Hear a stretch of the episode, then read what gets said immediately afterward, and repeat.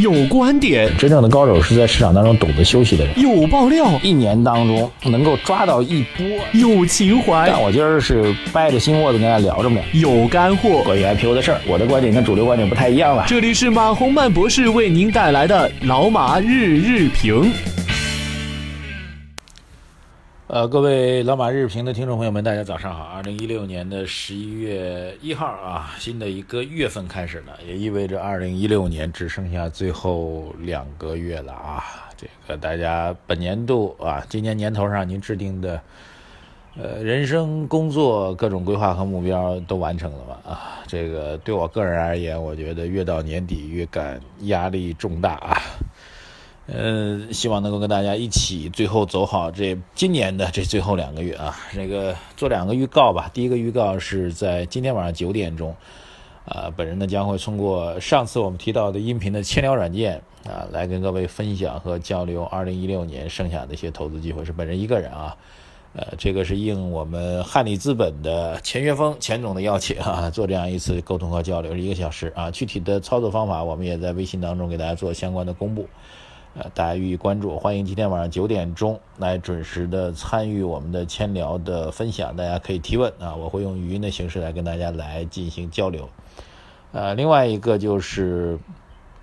昨天在晚评节目当中咨询大家意见，说要不要在周五再搞一次我跟张家森的一次关于股市啊，特别是关于个股的一个这个直播节目。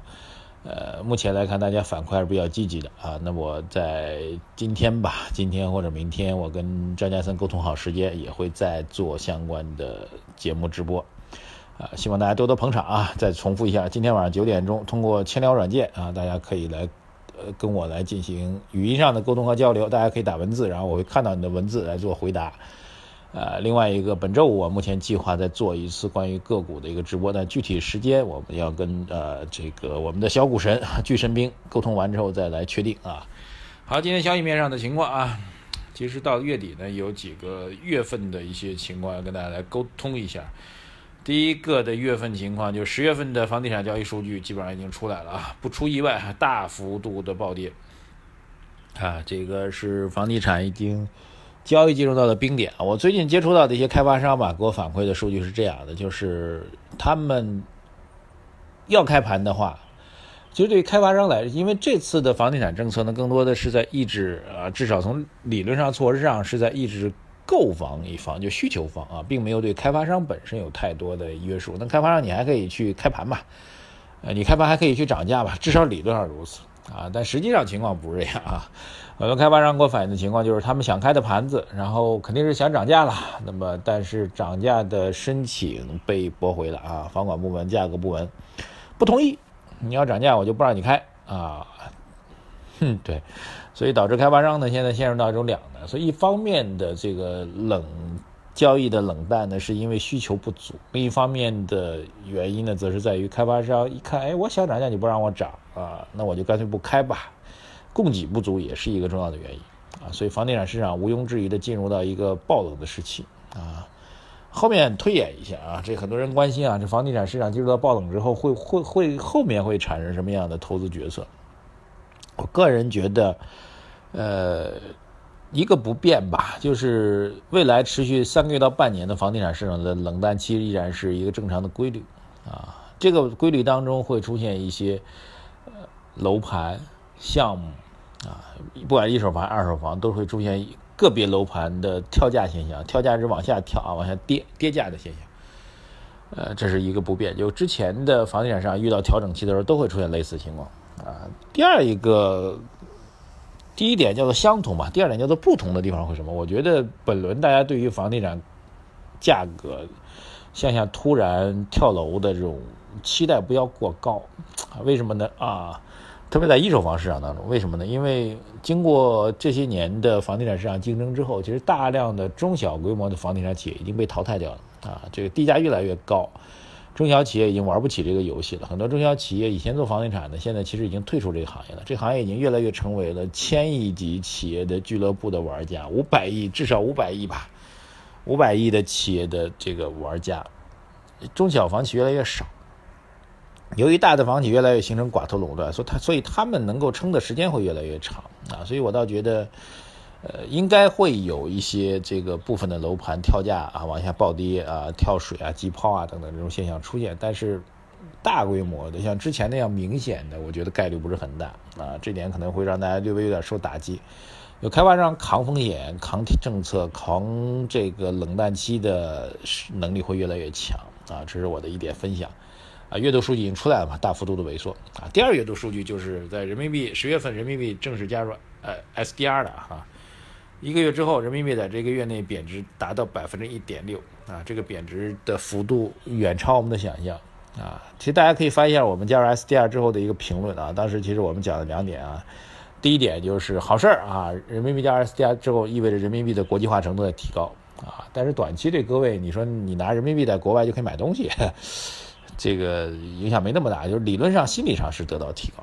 但是它的缺点啊，如果我们认为人民币贬值是坏事的话，那它缺点就比较明显。就由于人民币成为了国际化的，呃，理论上会逐渐的开始成为国际化的可兑换货币，那就意味着你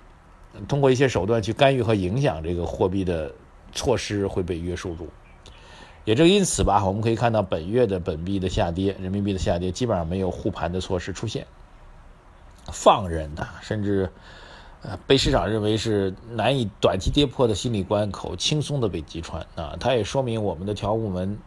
嗯，一方面呢，可以通过经济基本面的调节，通过货币资金流通的一些管理措施去调节，但是直接的进行价格干预措施，至少在这一个月是没有出现的。以前是有的啊，各位啊，特别是在离岸市场当中啊，因为在岸货币价格我们干预比较容易。离岸干预比较难，而离岸市场主要在香港市场。之前我们通过香港市场的几大国有银行，呃，买卖买或者卖人民币吧，来来调控离岸市场的汇率的操作方法，的确出现过啊，但这次没有出现啊，说明当然确实是国际化嘛，国际化就意味着市场化嘛，市场化就意味着你政府不要干预嘛，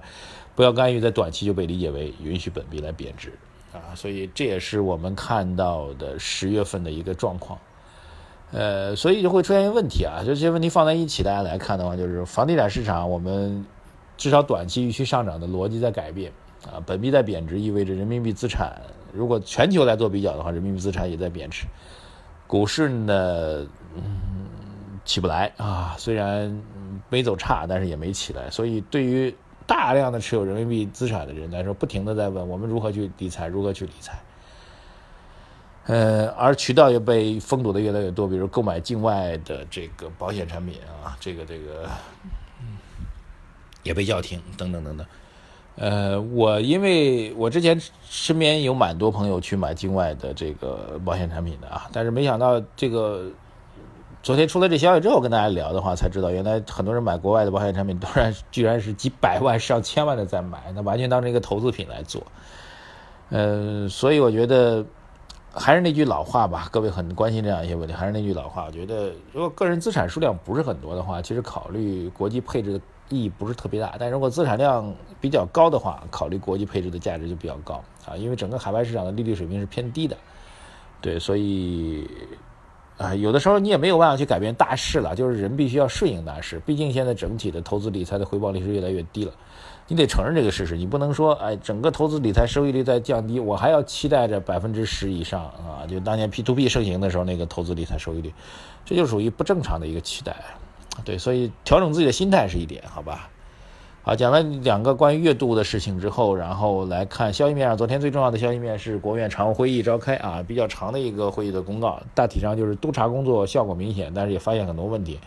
未来呢，中央还会采取更强烈的督查措施来保证政令要出中南海啊各项措施的落实，啊，这个我觉得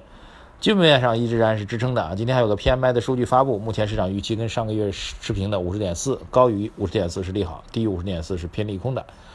好，盘面当中我们觉得三千一百点昨天再次失而复得，说明市场还是有做多的意愿的。三千一百点至少在理论上和趋势上连续三天是得到了一个强支撑啊。今天盘面上攻的概率依然存在，希望它上攻，这样的话形态会越来越好看。我们也觉得这种概率是大概率的事件。好，再次感谢各位的支持。今天晚上收听我们的千聊节目，啊，周五等待着我们的小股神巨神兵的直播，谢谢大家，再见。